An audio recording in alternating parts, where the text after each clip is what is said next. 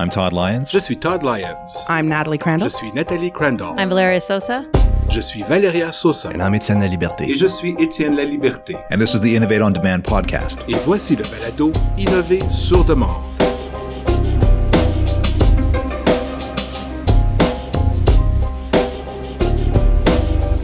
How do you hire the right person for the job? Comment peut-on embaucher la bonne personne pour faire le travail?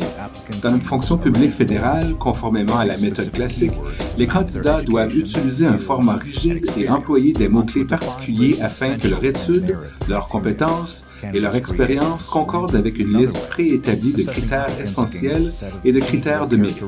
Les agents libres du Canada ont adopté une autre méthode, évaluant les candidats par rapport à un ensemble de traits de comportement avec beaucoup de succès.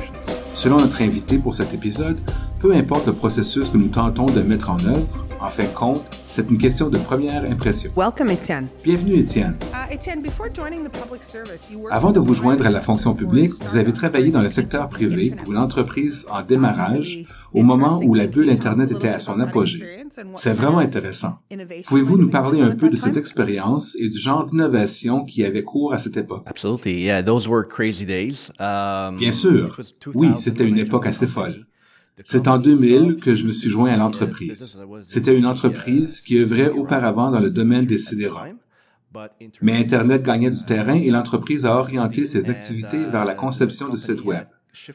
On en était au balbutiement de l'Internet. Et ce que cette entreprise créait, c'était des sites web qui permettaient aux propriétaires de modifier le contenu sans connaître le langage HTML. De nos jours, nous tenons cela pour acquis. Nous avons des plateformes comme Blogger ou WordPress que tout le monde utilise. Alors, nous connaissons bien les outils de type tel écran, tel écrit. What you see is what you get. Mais en 2000, mes équipes encodaient les outils tel écran, tel écrit pour permettre aux utilisateurs d'effectuer des modifications. Cela demandait beaucoup de travail, mais nous faisions œuvre de pionnier. L'un des projets les plus stimulants sur lequel j'ai travaillé est en fait le premier projet que j'ai géré. C'était un portail de soccer en 2000. C'était l'année de l'Euro 2000. As an Argentinian, you've piqued Comme je suis originaire de l'Argentine, vous avez piqué ma curiosité. I figured. And uh, the soccer Je m'y attendais. Et ce portail de soccer était conçu en deux langues, l'anglais et l'espagnol. Les membres de notre équipe étaient disséminés sur quatre continents différents. C'était vraiment une époque stimulante. Et je me souviens qu'en juillet ou en août 2000, un article avait été publié dans un magazine Internet ou une publication quotidienne qui avait établi le palmarès des sites web les plus visités cet été-là.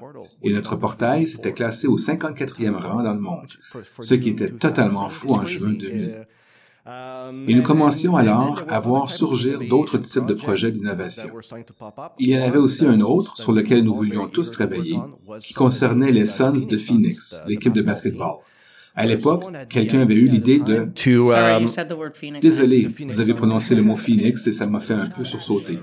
Désolé, poursuivez. and the idea of uh, the team owners was to uh, L'idée des propriétaires de l'équipe était de fournir des dispositifs à main aux spectateurs dans l'amphithéâtre afin qu'ils puissent interagir pendant la partie au moyen de sondages à l'écran et peut-être commander des aliments en restant assis à leur place. Il y avait des partenaires importants. Je pense que Lucent Technology en faisait partie. Cette entreprise fournissait les dispositifs.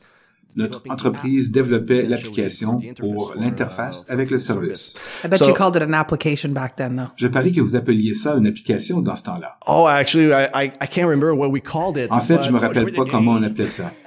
Mais en réalité, ce que j'aime de cette histoire, c'est que de nos jours, lorsque nous réfléchissons à l'idée de fournir un dispositif à main à 20 000 spectateurs dans un amphithéâtre afin qu'ils puissent interagir et qu'au terme de la partie, toutes ces personnes doivent retourner leur dispositif à un comptoir, cela n'a aucun sens. Mais cette idée avait un petit côté visionnaire. Et nous comprenions à l'époque que le jour n'était pas loin où chacun aurait un petit ordinateur dans sa main et qu'il pourrait interagir en temps réel et commander des aliments et qu'on lui apporterait à son siège, où il se trouve. Turns out the future is here.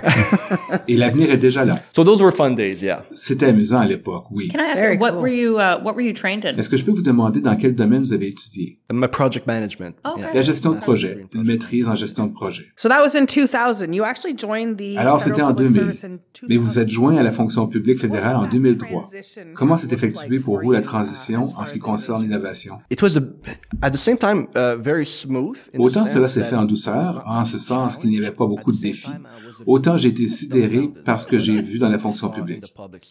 Mon premier emploi dans la fonction publique a été au bureau de la traduction. Il y avait une unité appelée Service d'info-langagerie, dont le mandat consistait essentiellement à tirer profit de la technologie pour améliorer la traduction.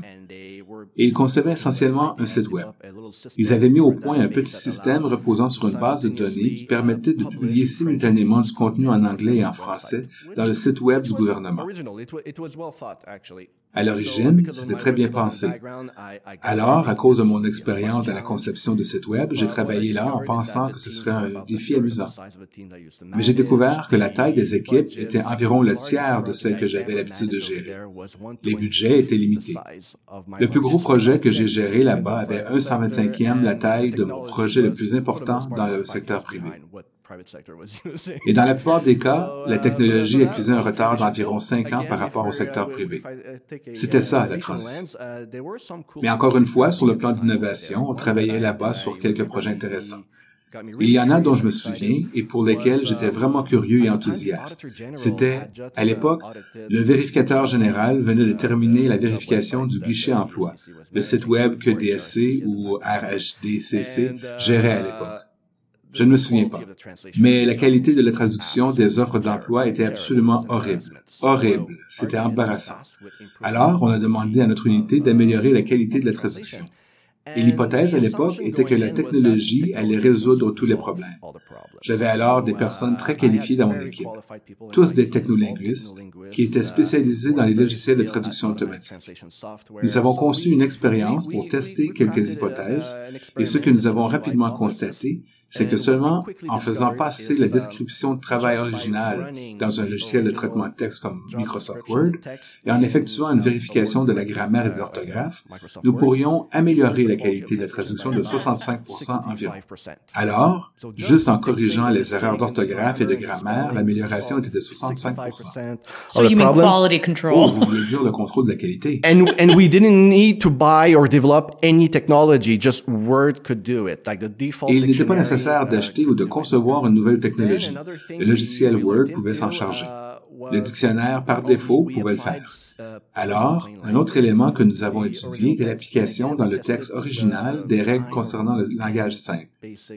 Encore une fois, nous avons testé neuf ou dix règles de base concernant le langage simple et avons mesuré les répercussions de chaque règle sur la qualité de la traduction. Il y avait deux règles, les deux premières, qui ont permis d'améliorer de 20% la qualité de la traduction. Ces règles consistaient à utiliser des phrases courtes et employer la voix active, c'est-à-dire sujet, verbe, complément. Il ne faut pas dire la pomme a été mangée par Todd, mais plutôt Todd a mangé la pomme. Et la traduction sera de bien meilleure qualité. Encore une fois, nous n'avons rien créé et nous avons instantanément amélioré la qualité de la traduction d'environ 85 Et chaque règle supplémentaire que nous avons mise en œuvre a permis d'obtenir une amélioration de 1 ou 2 C'était vraiment intéressant de travailler sur ce projet. Very interesting. Sounds like you have a, a long-standing relationship with data and, Très intéressant. On dirait que vous entretenez une relation de longue date avec les données et les tests. Peu après vous être rejoint à la fonction publique, vous êtes entré dans le monde des RH. C'est un domaine qui m'intéresse personnellement. Alors, je suis curieux de savoir s'il y avait de l'innovation à l'époque dans cette sphère d'activité. I stepped into HR by accident. Um, I was working for J'ai travaillé dans les uh, RH par accident. Pusher Mac. Je travaillais pour un SMA à l'Agence de gestion des ressources humaines de la fonction publique du Canada. That would be uh, what Okra was. Je pense que c'était le BDPRH à l'époque. Which is now Before. Okro, yeah. But at the time, it was a, new- a, a newly created separate agency. Oui, le BDPRH, mais dans ce temps-là, c'était une agence distincte qui venait d'être créée. Et le personnel travaillait sur la loi sur la modernisation de la fonction publique. Et ce SMA était chargé de mettre en œuvre la loi sur l'emploi dans la fonction publique. Et mon rôle dans cette équipe consistait à renforcer la capacité des gestionnaires pour qu'ils puissent mener des activités de dotation en vertu de la nouvelle loi. Et j'ai fait cela pendant presque un an. Et c'était une expérience fantastique. Littéralement, deux semaines après la mise en œuvre de la loi sur l'emploi dans la fonction publique, je me suis retrouvé sur la côte ouest à Vancouver à mener des activités de dotation. Je subissais maintenant les conséquences de mes gestes. Je travaillais à Pêche Océan, à la direction générale chargée de l'application de la loi. Au début, mon mandat était très précis. Il consistait à résoudre un problème de dotation qui perdurait depuis environ sept ans. Mais mon mandat a rapidement été élargi. Et avant même que je m'en rende compte, J'étais responsable de tous les aspects liés à la gestion des employés, mobilisation, rendement, gestion, recrutement, et ainsi de suite. Et j'ai fait cela pendant cinq ans. C'était une expérience fantastique. Et pour répondre à votre question, était-ce de l'innovation? Eh bien, la loi sur l'emploi dans la fonction publique, je pense que c'était une loi fantastique. Je pense qu'elle est vraiment bien rédigée. Les gens qui ont travaillé sur cette loi étaient brillants. Et je me rappelle que jusqu'en 2009 ou 2010, je me demandais avec étonnement comment les gens qui ont rédigé cette loi avaient pu prévoir des années à l'avance les problèmes qui pourraient survenir. Et cette loi a vraiment traité ces problèmes avant même qu'ils ne se produisent. Alors, à l'époque, il y avait quelques très bonnes idées. Mais en ce qui concerne mon application pratique de la loi sur l'emploi dans la fonction publique ou le gouvernement de façon générale, je ne peux pas dire qu'il y avait beaucoup d'innovation. Un des avantages dont je bénéficiais, c'est que je n'avais jamais accompli d'activité de dotation auparavant et, par conséquent, je n'avais aucune idée préconçue de la façon dont cela devait se faire. La seule chose que je savais, c'est que je voulais traiter les employés de la même façon que j'aimerais être traité si je posais ma candidature à un processus d'embauche. Et cette approche a influencé à peu près tout ce que j'ai fait. Essentiellement, ce que je faisais lorsque j'abordais la dotation et la gestion du personnel, je simplifiais tout ce que je pouvais. J'éliminais les exigences qui n'étaient pas nécessaires. Par exemple, lorsque des personnes présentaient leur candidature dans le cadre de mon processus, je n'exigeais aucun curriculum vitae. Et c'était clairement indiqué sur la fiche. N'envoyez pas de curriculum vitae. N'envoyez pas de lettre de présentation. La loi ne l'exigeait pas. Aucune politique ne l'exigeait. Alors, j'en ai pas besoin et j'ai simplifié le plus possible tous les affichages. Alors, tout ce qui me restait à faire, c'était d'adopter une approche très axée sur l'utilisateur dans tout ce que je faisais et de toujours me mettre à la place des candidats, des postulants, et d'essayer de voir ce qui se passait de leur point de vue. Je mettais l'accent sur la communication active. Aucune question n'était laissée sans réponse pendant plus de 24 heures. Il fallait se débarrasser de cette idée de la boîte noire qui minait la confiance dans le système et sur ce qui se passait, en étant le plus transparent possible tous les renseignements auxquels je pouvais penser et que je pouvais communiquer ouvertement aux gens. Et c'est ce que j'ai fait dans tous les aspects de mon travail. Et ce sera le sujet d'un autre balado un jour. Mais le sondage auprès des fonctionnaires fédéraux a vraiment démontré que cela a fait une énorme différence sur le moral des employés. Mais cela étant dit, je ne dirais pas qu'il y avait vraiment de l'innovation dans ce que je faisais. Can I ask you a question? Because so puis-je vous poser une question? Alors, aucun CV, aucune lettre de présentation. Alors, vous leur posiez seulement une série de questions et ils n'avaient qu'à y répondre. It was basically describe in your own words how you meet merit. Je leur disais essentiellement, décrivez dans vos mots dans quelle mesure vous répondez aux critères de mérite. Were these people coming in from the outside or they were already internal? Ces personnes provenaient-elles de l'extérieur ou faisaient-elles déjà partie de la fonction publique? They were all in, in for, so J'ai géré différents types de processus. Je consacrais la majeure partie de mon énergie à la dotation interne pour les agents des pêches. J'avais une tâche clairement définie. Essentiellement, cela a incité les employés à élaborer un dossier de candidature qu'ils tiennent continuellement à jour. Alors, ils n'avaient pas à recommencer leur demande d'emploi chaque fois à partir de zéro. Ils n'avaient qu'à mettre à jour continuellement leur dossier de candidature, tâche qui est très exigeante lorsque vous élaborez votre dossier la première fois. C'est un gros investissement. Nous parlons de deux ou trois jours de travail peut-être. Mais par la suite, cela demande peut-être 15 minutes de travail dans une semaine. Vous finissez un projet, vous ajoutez une ligne dans votre dossier de candidature et vous êtes prêt pour la prochaine offre d'emploi qui sera annoncée. Les employés ont vraiment aimé cette façon de I faire. do too. I want that. Moi aussi, je veux faire ça. so you spent a last a big part of the Alors, vous avez year passé une bonne partie de la dernière année à examiner des pratiques exemplaires et à transformer une grande partie du travail que vous avez accompli en RH en quelque chose de différent. Quelles sont les leçons que vous avez tirées des pratiques novatrices et des activités de recrutement en notation? Qu'avez-vous découvert? Yeah, so uh, I was working for a separate agency that uh, is completely. Je travaillais pour une agence distincte qui a complètement revu son système de And notation I qui datait d'une uh, vingtaine d'années. Et j'ai été embauché pour me joindre à une petite équipe de huit personnes. Des personnes Uh, très, très qualifiées. Des personnes brillantes. J'étais le seul membre de l'équipe qui venait de l'extérieur. La seule personne qui ne venait pas uh, luck Mon superviseur avait eu la uh, sagesse ou la chance de m'affecter à la tâche consistant à chercher à l'extérieur de l'organisation pour déterminer les meilleures pratiques, leçons apprises et pratiques novatrices dans le domaine du recrutement et de la dotation. J'ai consacré une bonne partie de l'été 2018 à cette tâche. J'ai interviewé environ 100 personnes, la plupart provenant de la fonction publique fédérale, non seulement de l'administration, mais aussi des sociétés d'État et de- d'employeurs distincts. Mais je ne me suis pas arrêté là. J'ai rencontré quelques personnes provenant de gouvernements provinciaux, d'administrations municipales et du secteur privé. C'était des entrevues semi-structurées. Essentiellement, j'expliquais ce que je recherchais, mais je donnais à la personne interviewée toute la liberté de donner à la conversation l'orientation qu'elle voulait. Par la suite, j'essayais de trouver un sens au résultat et j'ai décerné les tendances qui se dégageaient. Encore une fois, il n'y avait pas beaucoup d'innovation dans le monde des RH. Mais je suis plutôt tombé sur une poignée de ce que j'appelle des déviants positifs, quelques penseurs audacieux qui adoptent une approche nouvelle à l'égard de vieux problèmes. En jetant un coup d'œil aux données démographiques de ce petit groupe de penseurs audacieux sur plus de 100 personnes que j'ai interviewées, il n'y en avait pas plus de 10 qui entrent dans cette catégorie. Et en fait, quelques-unes de ces 10 personnes travaillent ensemble dans de petites grappes. Et, après trois années de travail, elles se séparent et vont travailler dans différentes organisations et elles colonisent ces autres organisations. Mais bon nombre d'entre elles ont travaillé ensemble auparavant.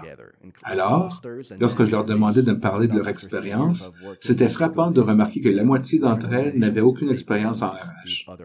C'était des experts conseils en affaires, des spécialistes du développement organisationnel. Je me souviens qu'il y avait une spécialiste du recrutement, et ce n'était pas la personne type qui travaille au RH. Mais vous pouviez voir dans quelle mesure son expérience comme spécialiste du recrutement avait vraiment influencé sa façon d'agir à titre de cadre dans le domaine des RH. Essentiellement, elle mettait fortement l'accent sur les besoins des postulants, les candidats, les nouveaux employés. C'était sa façon de penser qui était légèrement différente de celle dont nous voyons habituellement dans les RH. C'était une tendance commune. Alors qu'on me demandait de déterminer les pratiques exemplaires et les leçons apprises, j'ai terminé mon rapport écrit en conseillant aux gens de ne pas mettre trop l'accent sur les pratiques exemplaires. À mon avis, les pratiques exemplaires peuvent avoir à mon avis, les pratiques exemplaires peuvent avoir une incidence négative. Les gens ont tendance à penser, oh, nous allons simplement copier cette pratique sans trop y réfléchir. Et en fait, la pratique exemplaire aurait pu fonctionner pour une organisation, car son adoption était logique dans ce contexte. Et si cela a marché, c'est peut-être à cause d'un mélange de quelques pratiques exemplaires différentes. J'ai également averti les gens de se méfier des tendances à la mode et des gros concepts brillants, et d'éviter de sauter sur des solutions, de trouver des solutions rapides et des correctifs rapides. Ce qui m'intéressait davantage personnellement, c'était la réflexion qui avait donné naissance à ces pratiques exemplaires, et ensuite la pratique exemplaire comme telle. Je peux peut-être vous donner un exemple. Un des gros problèmes qui éprouvent les gens des RH qui travaillent dans le domaine de la dotation, c'est de savoir s'ils doivent créer ou non un bassin de candidats. Et la création d'un bassin est souvent considérée comme la solution à la plupart des problèmes. Les RH adorent les bassins, mais lorsque vous parlez aux candidats, ils détestent les bassins. Et les gestionnaires ne sont pas enthousiasmés par l'idée non plus. Il leur importe peu que la personne qu'ils embauchent provienne d'un bassin ou non. Tout ce qu'ils veulent, c'est de trouver très rapidement une personne qualifiée. Alors, j'ai comparé les pratiques de deux organisations, deux sociétés d'État fédérales, et les deux se penchaient sur les problèmes liés au bassin et observaient les mêmes choses, mais elles ont adopté des solutions différentes. Dans une organisation, le directeur des RH a examiné les chiffres et a dit, regardez, je sais que dans n'importe quel bassin, il y a environ 30% des personnes dont la candidature est retenue. Cela signifie que 70% des personnes faisant partie du bassin ne reçoivent jamais d'appel. Alors, sur le plan statistique, si vous faites partie d'un bassin, vous avez de bonnes chances de ne pas obtenir d'emploi. C'est tout simplement ridicule. À bien y penser, tout à fait illogique. Et ensuite, il a poussé son raisonnement plus loin car il a réalisé que 70% des personnes qui ne recevront jamais d'appel ne feront plus confiance au RH. Cela érode la confiance à l'égard de la direction et entache la marque de l'employeur. Il a examiné les chiffres et il a dit, supposons que je mets sur pied un bassin de 100 personnes. 30 personnes obtiendront un emploi, mais pas les 70 autres. Et pour constituer ce bassin de 100 personnes, je sais par expérience que j'ai passé au moins 300 entrevues. Et pour choisir 300 personnes pour les entrevues, j'ai probablement examiné 3000 curriculums vitae. Il s'est dit ensuite, si je compile tous les efforts déployés, le temps et l'énergie et l'argent consacrés à cette tâche, cela n'a aucun sens sur le plan des affaires. Tout ce travail pour embaucher 30 personnes et en éliminer 70, c'est insensé sur le plan des affaires. À la place, comme directeur des RH, je peux trouver 12 façons différentes d'embaucher les 30 personnes dont vous avez besoin sans en éliminer aucune. Alors, cette organisation a laissé tomber les bassins. L'autre organisation a adopté une approche différente. Elle possède des bureaux partout au Canada, même dans les plus petites communautés. Et ce qu'elle a fait, c'est de commencer à créer de nombreux bassins parce que l'organisation possède de bonnes capacités lorsqu'il est question d'analyse, plus particulièrement d'analyse web. Et ces dirigeants sont rendus à un point où ils peuvent même affirmer, si j'annonce un poste sur LinkedIn, dans ce marché géographique, je peux raisonnablement m'attendre à recevoir 100 candidatures sur une période de 7 jours, et 50% de ces candidats seront probablement qualifiés pour le poste? Par conséquent, si je prévois seulement 50 postes dans ce marché, dans ce secteur, au cours des deux ou trois prochains mois, je devrais seulement annoncer le poste pendant 7 jours sur LinkedIn dans ce marché. Et j'ai probablement suffisamment de personnes dans le bassin pour répondre à mes besoins pour les deux ou trois prochains mois. Alors, ce qui se passe, c'est que toutes les personnes qui font partie du bassin reçoivent un appel téléphonique. Chacune d'elles reçoit une offre d'emploi. Et si des personnes refusent un emploi à quelques reprises, on leur dit alors qu'elles seront retirées du bassin. Mais ne vous en faites pas, nous allons en lancer un autre à l'avenir. Il y a toujours un besoin pour ce type d'emploi. Les gens de cette organisation ont donc adopté une approche complètement différente.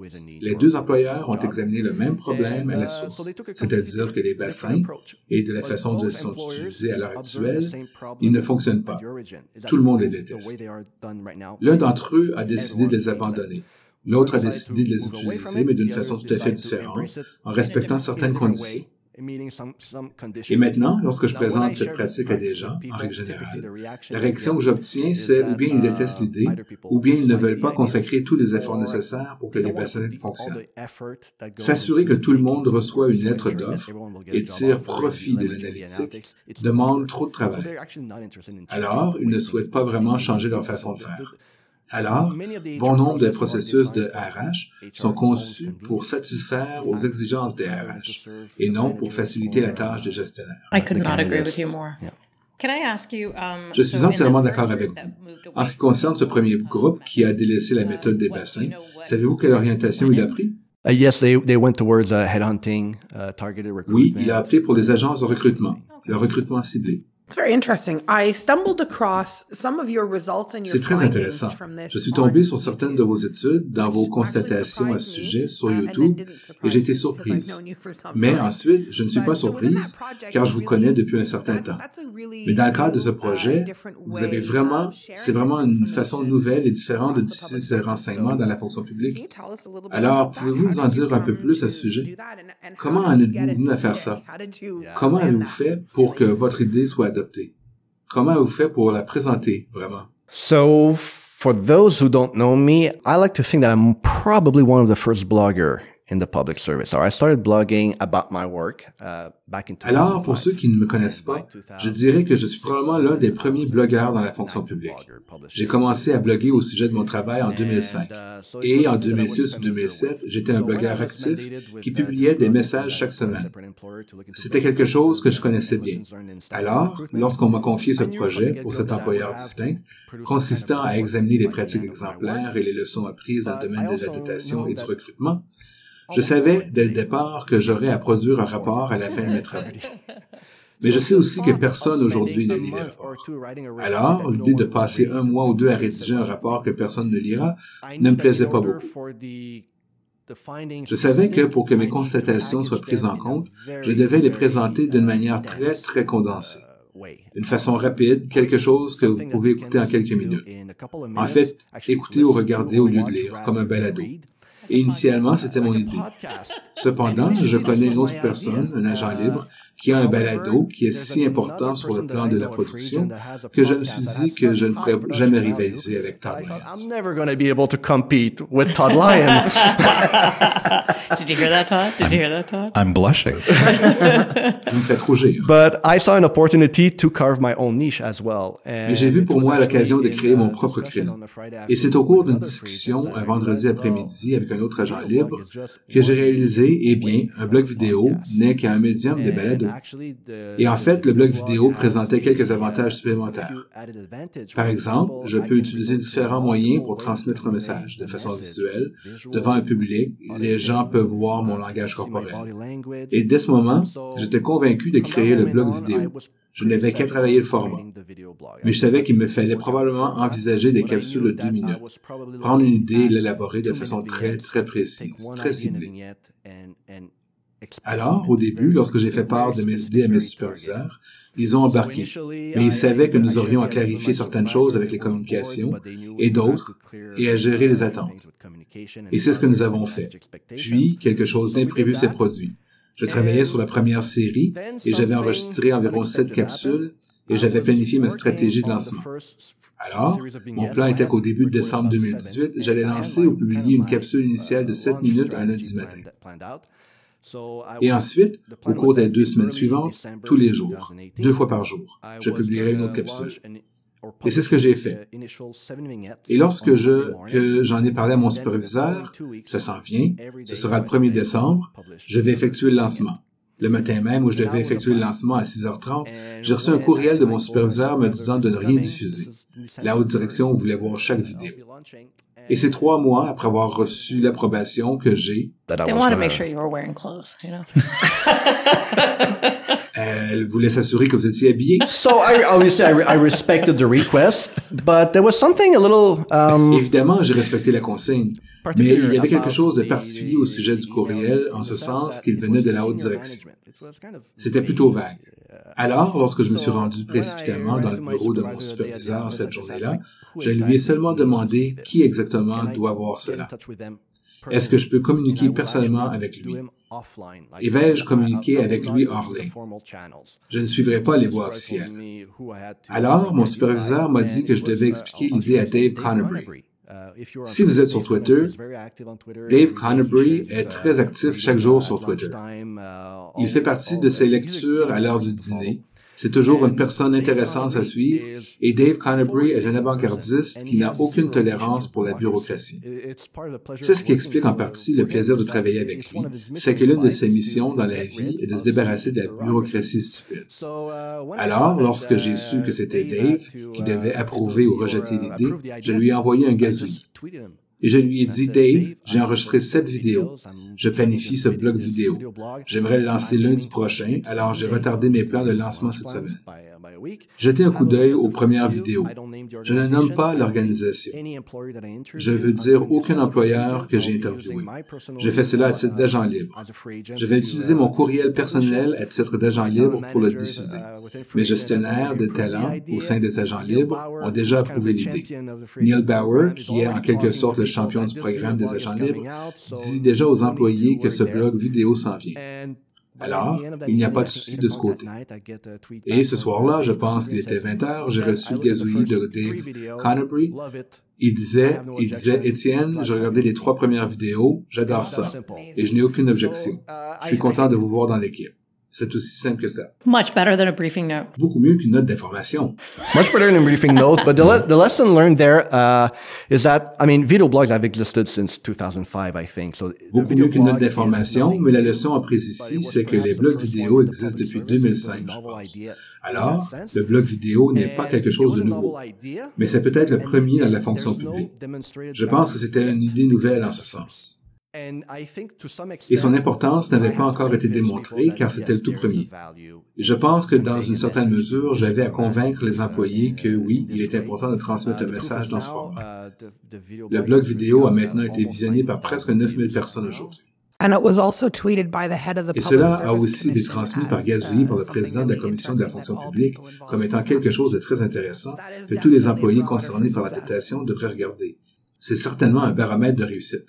This video blog I, was produced nights and weekends.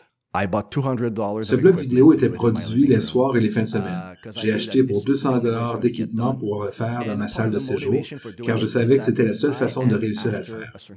Ce qui me motivait notamment à le faire, c'est que je recherchais un certain type de réaction. uh, J'espérais créer un impact. Je savais quel était le sentiment que je recherchais. Mais tant que vous n'avez pas commencé à recevoir des courriels de rétroaction, vous ne savez pas si votre intuition était bonne ou non. around 8 o'clock. Alors, j'ai lancé le blog at 8 vidéo un lundi matin vers 8 22 heures. J'avais travaillé on 22 heures d'affilée à modifier les capsules. Je n'avais jamais diffusé quelque chose sur YouTube auparavant. Alors, tout était pour moi une expérience d'apprentissage. Tout ce que j'ai fait a pris deux fois plus de temps que prévu. by 8 o'clock Alors, vers morning, 8 heures le December matin du 17th, lundi, I sent an 7 email décembre, out. The j'ai envoyé un video blog is courriel. Le blog vidéo est And 12 maintenant accessible. at 8 Et o'clock 12 that heures plus tard, Patrick vers Borbé 20 heures le soir, Patrick "It's m'a envoyé un courriel me disant Étienne, je suis rendu au now." neuvième So épisode. Il avait déjà regardé presque la moitié le premier jour. Et He was and binge watching. c'est du visionnement en rafale. he was binge watching. yeah, yeah, I could picture him. C'était effectivement du visionnement en rafale. Oui, je peux me l'imaginer dans sa salle de séjour. in his living room. La Thrones. plupart des gens visionnent en rafale les épisodes de la série Le Trône de Fer. But the feedback from coming from the president of the Public Service Commission was very encouraging. And I Mais said, les well, commentaires if venant du président de la his commission de la attention, fonction publique if étaient he très wants to support the encourageants. initiative and talk about it, Et je me suis dit, eh bien, I'm- si j'obtiens on the son right track. attention So I et s'il désire appuyer l'initiative et en parler, c'est que je suis sur la bonne voie. Alors j'ai continué. Mais cela étant dit, j'avais vraiment des attentes élevées quant au nombre de visionnements my qu'il pourrait initial obtenir. Les résultats étaient très, très, très inférieurs à mes attentes initiales. Je l'avais envoyé à presque toutes les personnes qui travaillent dans les domaines de dotation et du recrutement dans la fonction publique. Et lorsque je regarde les chiffres, je peux vous dire que moins de 300 personnes dans toute la fonction publique ont regardé toute la série. Moins de 300. Et la vidéo la plus regardée a été visionnée environ 1300 fois. Et c'est la première. Et ensuite, lorsque je regarde les statistiques de chaque vidéo, il y a moins de personnes qui regardent les vidéos, à l'exception de deux ou trois en fait, ce qui témoigne dans une certaine mesure de l'intérêt à l'égard de cette vidéo. Et pour ces deux vidéos, j'ai obtenu un peu plus de visionnement pour celui portant sur la nécessité d'avoir ou non un bassin de candidat, le sujet dont je parlais tout à l'heure. Et l'autre concernait l'utilisation d'un processus annoncé par rapport à un processus non annoncé, ce qui est pour moi le signe que les employés pensent aux contraintes du système au lieu de réfléchir à des solutions audacieuses pour contourner ces contraintes. C'est très intéressant. Tout cela vous a mené à quelque chose que nous appelons affectueusement Moneyball, projet sur lequel je crois vous travaillez actuellement. Pouvez-vous nous en parler un peu plus? Yes, Project Moneyball. Project Moneyball came about. So while I was doing these 100 interviews last year, there was a question that I systematically asked to every interviewee. Oui, le projet Moneyball. Le projet Moneyball est né au moment où j'effectuais ces 100 entrevues l'an dernier. Il y avait une question que je posais systématiquement à tous les candidats. Je leur demandais, qu'avez-vous en vue actuellement?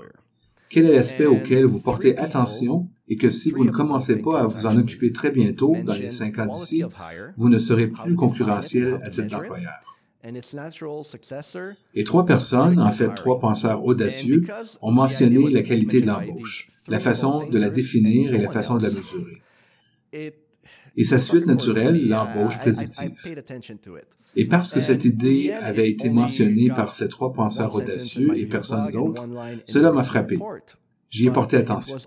Et à la fin, je n'y ai consacré qu'une seule phrase dans mon blog vidéo et une seule ligne dans le rapport écrit, mais l'idée m'est toujours restée dans la tête. Puis, un jour, je lisais le livre Work Rules de Laszlo Bock, qui était recruteur en chef chez Google. Il l'est encore, je pense. Et lorsque j'ai lu le cinquième chapitre du livre, j'ai été époustouflé. Je me suis dit, c'est ce que je veux faire. Et ce cinquième chapitre parle de l'embauche prédictive et de toutes les choses que Google a essayées au fil des ans pour améliorer ses méthodes d'embauche. Dans ce chapitre, on parle de Moneyball, l'art de gagner en français. Le livre et le film. J'avais vu le film, alors j'ai regardé à nouveau. Mais maintenant, je le regardais sous un angle différent. Et j'ai été frappé par la façon dont chaque scène où vous voyez des recruteurs du baseball parler d'un joueur qu'ils embaucheraient me rappelait la façon dont la dotation s'effectue dans la fonction publique. En ce sens que c'est seulement une question d'impression rien d'autre. Et le but de l'embauche prédictive, c'est d'examiner les données, de jeter un coup d'œil sur les données empiriques pour prendre des décisions d'embauche. Et, en fait, étudier les tendances du passé et ce que les données probantes révèlent sur les relations entre les qualifications et les compétences est un excellent rendement afin de mieux orienter les efforts et embaucher plus de personnes qui font le genre de choses qui permettent d'obtenir un excellent rendement. Par exemple, dans Moneyball, l'un des aspects qu'ils examinent, malgré le fait que la moyenne au bâton est facile à mesurer, est qu'on la surveille depuis des décennies, peut-être 100 ans.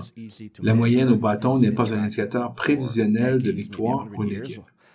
Le meilleur indicateur prévisionnel de victoire pour une équipe, c'est le nombre de joueurs qui se rendent sur les buts. Et c'est de cette façon que les Athletics d'Oakland ont initialement été en mesure de former une équipe de joueurs qui étaient justement très habiles pour se rendre sur les buts. Cela ne signifie pas que ce sont de bons joueurs de baseball. Cela ne signifie pas qu'ils frappent des circuits. Cela ne signifie pas qu'ils courent vite. Mais en fin de compte, ils se rendent sur les buts et procurent des points à l'équipe, et ces points procurent des victoires, et les victoires procurent des championnats. Et ce sera l'un des premiers défis du projet Moneyball à la fonction publique. Comment définir ce qu'est une victoire dans la fonction publique pour l'organisation, pour l'unité administrative, pour l'équipe et pour la personne. Ce sera le premier défi. Je ne sais même pas par où commencer. Pour certains types d'emplois, pour certains secteurs d'activité, il peut y avoir des indicateurs ou des éléments de mesure qu'il serait utile de déterminer. Par exemple, si vous prenez le cas d'une personne qui travaille dans un centre d'appel, il est facile de déterminer si elle effectue efficacement son travail.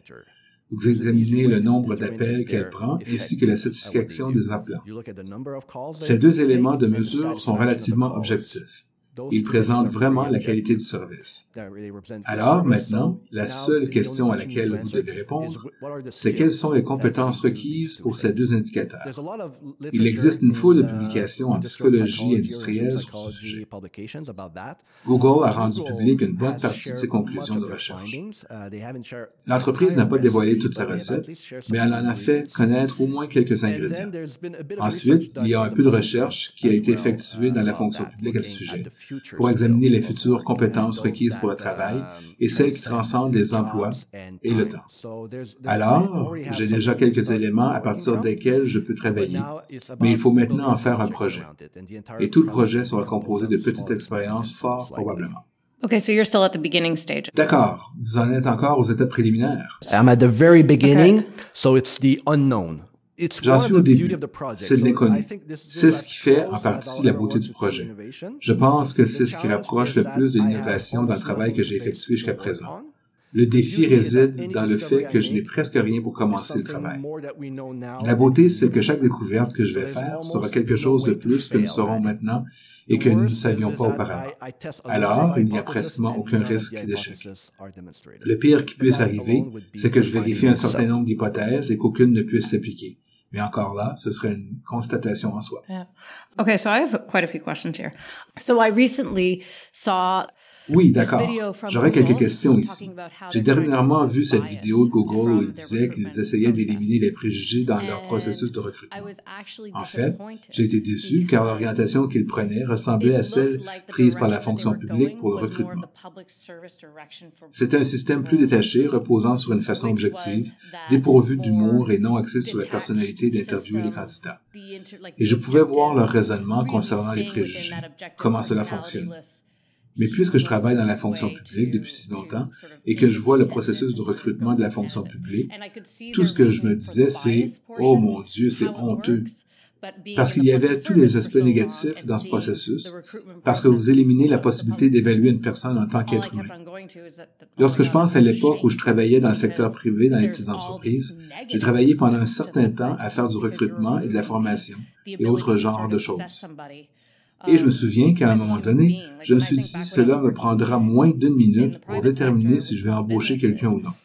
Je vais lui parler et je saurai tout de suite où je saurai que je ne vais pas l'embaucher. Et ça prend beaucoup d'efforts pour changer cette façon de faire. Est-ce que j'ai des préjugés? Ou est-ce la capacité d'évaluer l'éthique de travail, la personnalité et les compétences non techniques d'une personne? Il y avait un concept au sujet duquel nous discutions beaucoup. C'est qu'il faut toujours embaucher pour la personnalité et former ensuite pour les compétences. Car si vous avez la bonne attitude et la bonne personnalité, vous pouvez former la personne pour qu'elle accomplisse n'importe quoi et elle connaîtra du succès. Ce qui m'amène à parler du leadership au-delà de 2020. Vous connaissez? C'est la nouvelle initiative de renouvellement de la fonction publique. On examine les attitudes, les comportements et la façon dont les changer dans la fonction publique. Alors, je vous demande, quel rôle cela joue-t-il dans ce que vous faites? So the one mindset and behavior that we need to change in, in staffing in the public service. L'attitude et le comportement que nous devons changer dans la dotation dans la fonction publique, c'est d'éliminer les décisions qui reposent sur l'intuition et de s'y aux données probantes. Si je peux comparer les deux exemples que vous avez donnés, votre expérience dans le secteur privé et le fait qu'en moins d'une minute, vous allez savoir si vous allez embaucher ou non cette personne, comparativement à ce que fait Google et qui est l'un des cas les plus documentés de préjugés. Il est démontré que les décisions d'embauche sont prises au cours des quatre premières minutes et que vous passez les 56 autres minutes de votre heure d'entrevue à vous convaincre de confirmer la décision que vous avez déjà prise.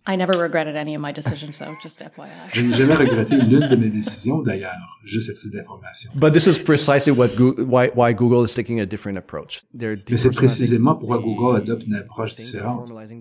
Ils dépersonnalisent le processus.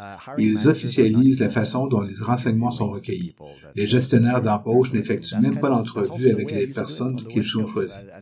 Et c'est aussi la façon dont je procédais sur la côte ouest. À Pêche Océan, le gestionnaire d'embauche ne participait pas à l'évaluation. Are we saying that's a good thing? Sommes-nous en train de dire que c'est une bonne chose? I think for collecting the information, Je pense que pour la collecte de renseignements, de données probantes, je pense que c'est une bonne chose. Et lorsque vous laissez le gestionnaire prendre sa propre décision à l'aide des renseignements que vous lui présentez, les renseignements qui ont été recueillis l'ont été d'une manière objective. Il n'y a aucun préjugé.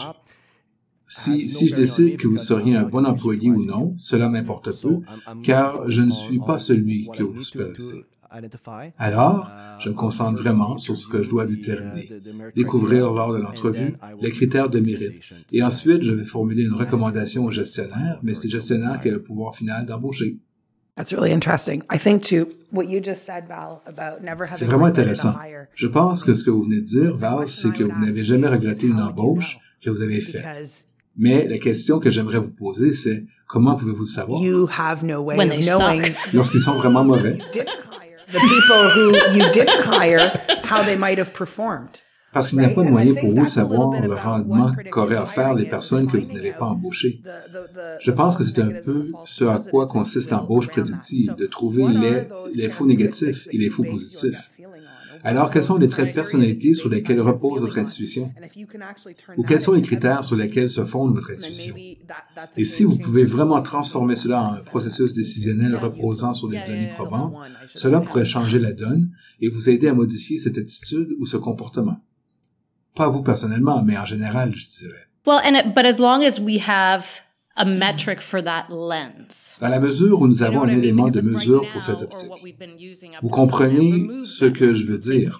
Parce qu'actuellement, ce que nous utilisons jusqu'à présent met complètement de côté cette optique. and again, it's there's one this little one little step that we need to do with predictive hiring that is. Et encore une fois, il y a une petite étape que nous devons accomplir concernant l'embauche prédictive, qui est un peu contre-intuitive ou qui va à l'encontre de la façon dont nous avons toujours mené nos activités de dotation, et qui consiste à commencer en tenant compte du résultat final souhaité. Vous devez clairement définir les facteurs liés à un excellent rendement. Une fois que vous les avez déterminés, vous pouvez alors poursuivre votre processus et non pas le contraire. Il ne faut pas examiner quelques qualifications sans savoir si elles permettront ou non d'obtenir un bon rendement. Well, and I think that's part of the problem because we haven't been able to quantify and we haven't been able Je to pense que cela fait partie du problème, car nous ne sommes pas en mesure de quantifier n'avons pas été capables de vraiment définir quelle attitude productive et efficace permet à un employé de connaître du succès. Nous ne connaissons pas cette partie d'évaluation. Yeah, so so that, that that's um there, there- there's a vignette that I produced on the video blog. Uh, I think it's number 19. J'ai produit une One of the last capsule ones. sur le blog vidéo. Je pense que c'est la numéro 19, l'une des dernières.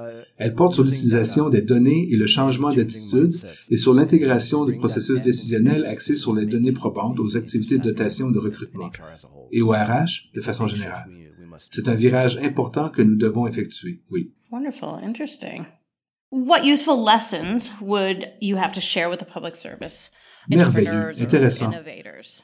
Parmi tous vos apprentissages et vos expériences, quelles sont les leçons utiles que vous avez tirées et que vous pourriez transmettre aux innovateurs et aux entrepreneurs de la fonction publique? Yeah, well, for entrepreneurs, uh, one thing that I can think of is Dans le cas des entrepreneurs, une chose qui me vient à l'esprit, c'est d'essayer de repérer les occasions. Et pour qu'une idée novatrice à mettre en œuvre soit une excellente occasion, elle doit régler un vrai problème opérationnel. Certaines personnes ont des idées merveilleuses, mais elles ne règlent pas vraiment un problème urgent pour les gestionnaires embaucheurs. Alors, ce serait probablement la première chose à faire. Faire accepter une idée novatrice à un gestionnaire ou une organisation, de toute évidence, ce n'est pas toujours facile.